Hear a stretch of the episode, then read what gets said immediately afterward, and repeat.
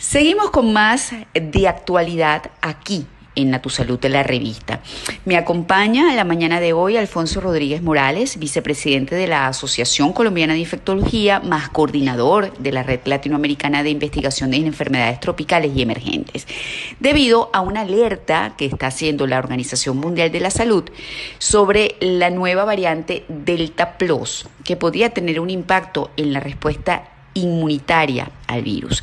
Eh, la variante Delta Plus es una variante de, la Delta, de la cepa Delta, que es la hindú. Un poco para entrar en contexto para que ustedes sepan este, dónde estamos parados. Muy buenos días, doctor. Gracias por estar con nosotros. Buenos días, con gusto. A ver, siguen los dolores de cabeza, doctor, para el mundo científico que lucha para detener la propagación del COVID-19.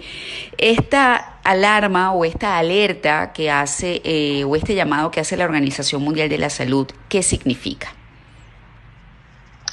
Bueno, mira, eh, estamos en un escenario sumamente complejo en este momento con la aparición de las llamadas variantes de preocupación, que son mutaciones que ha tenido el virus a lo largo de, los últimos meses y las cuales lamentablemente esas mutaciones se están asociando con diferentes alteraciones desde el punto de vista del comportamiento del virus, entre ellos hacerse más transmisible, probablemente eh, incrementar eh, el daño que hace al organismo, con ello la, posibilidad de que las personas necesiten ser hospitalizadas y quizá, lamentablemente, incluso la posibilidad de que se aumente también la letalidad y, en cierto punto, la preocupación con eh, las, eh, la eficacia de las vacunas.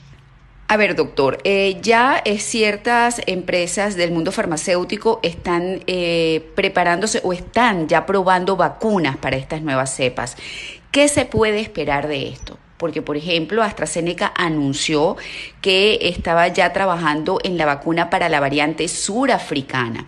¿Cuáles son estas nuevas cepas que realmente están despertando preocupación? ¿La Delta, la Delta Plus y la surafricana? Ok.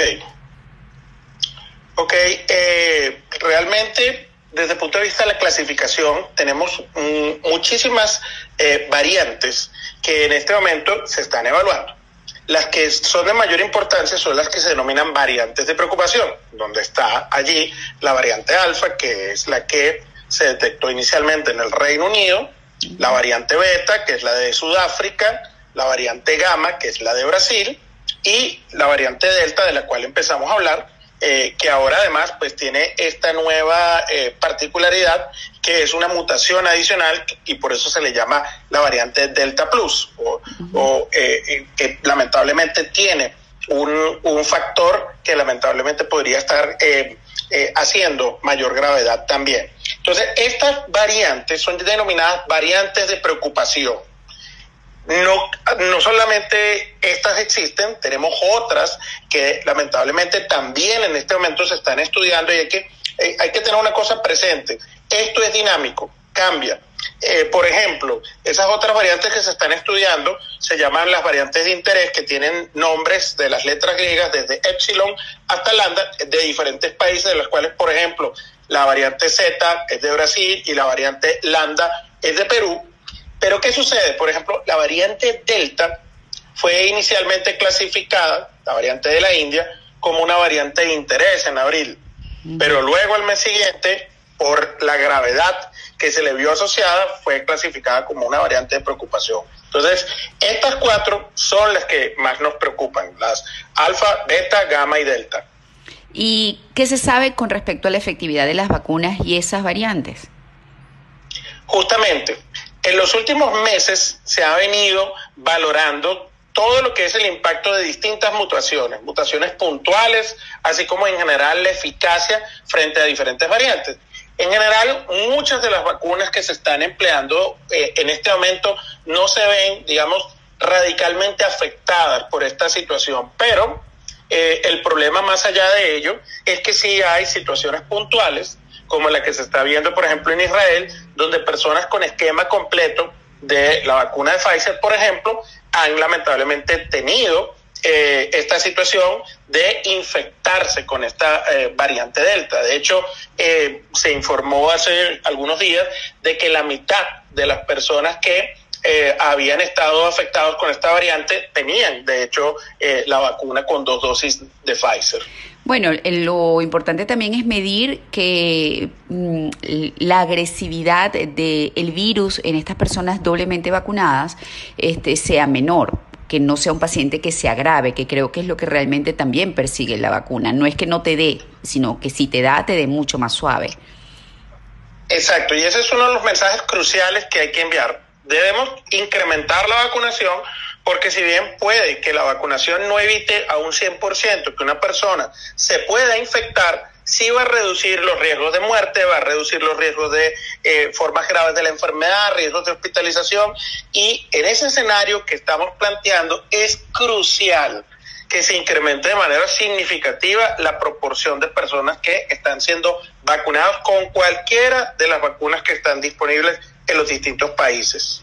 A ver, la inmunidad de rebaño, ¿cómo queda con todo este escenario de nuevas variantes o de cepas? Bueno, el, punto con la eh, inmunidad de rebaño es que el, el, valor exacto de inmunidad de rebaño no está todavía realmente definido. Y eso eh, lo hace complejo en la medida en la cual eh, la situación es que hay que tratar de aspirar en cada país a tener la mayor proporción de personas que pueden ser vacunados, que en adición con las personas que ya se infectaron, pues reduce el riesgo de que se puedan volver a infectar. Entonces, el asunto es la necesidad de que se incremente significativamente, por una parte, la vacunación, que tengamos mayor acceso a mayor cantidad de vacunas también y, por ende, reducir al máximo posible la circulación del virus en los diferentes escenarios. A la par de esto, hay que recordar que debemos seguir manteniendo todas las medidas, incluso si estamos vacunados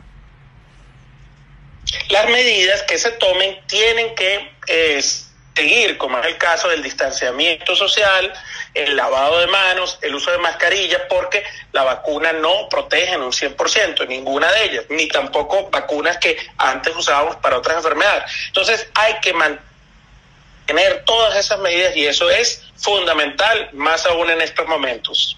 A ver, doctor, ya para finalizar, porque bueno, la comunicación ha estado un tanto interrumpida, pero entendemos la distancia y este, lo que es el Internet. Eh, estamos hablando de que AstraZeneca, y vuelvo a entrar en este punto, ya le voy a explicar por qué, está eh, estudiando una vacuna para estas variantes. Eh, estamos hablando de que las vacunas hasta ahora, como usted bien lo dijo, protegen por lo menos de que la persona no se agrave, pero igual puede desarrollar el virus. Este, ¿Por qué entonces si las vacunas tal cual como están hasta ahora eh, sirven para protegernos de no agravarnos, este, se siguen estudiando o eh, tratando de sacar nuevas vacunas en función de las nuevas cepas? Hay varios factores a considerar en ello. Lo primero es que puede seguir mutando el virus y podríamos llegar en algún momento en que en realidad las vacunas perdieran mucha de su eficacia. Y lo segundo es que debemos recordar que cuando hablamos en general de la eficacia de las vacunas, esta eficacia es la que se probó en los estudios con población sana y debemos también considerar los problemas que se pueden enfrentar con poblaciones de personas, por ejemplo, que tienen enfermedades de base. Por ejemplo, una persona con cáncer no va a responder de la misma manera a una vacuna y en estos momentos estamos viendo datos de estudios importantes que nos muestran que en ciertas poblaciones las eficacias que se alcanzan de estas vacunas no es la misma. Entonces hay que considerar todos esos escenarios. Y ya de hecho no solamente con, con AstraZeneca, sino con otras vacunas se está valorando el impacto que la eficacia tiene la circulación de las variantes de preocupación y otras mutaciones. Ok. Ahora, ¿cómo debería actuar el mundo ante esta amenaza de eh, la variante Delta Plus? Y lo digo porque en Portugal, eh, por ejemplo, eh, hubo en estos días unos picos de 1.500, 1.600 este, infectados por día. O sea, pareciera que se propaga mucho más rápido y estamos hablando que en Rusia vuelven a haber picos de, de, contagiados por, por lo que es el COVID. Quiere decir que, como usted dijo, tenemos que estar todavía muy, muy alertas. Tal cual. La situación a nivel mundial se mantiene muy inestable desde el punto de vista de lo que ocurre con el COVID.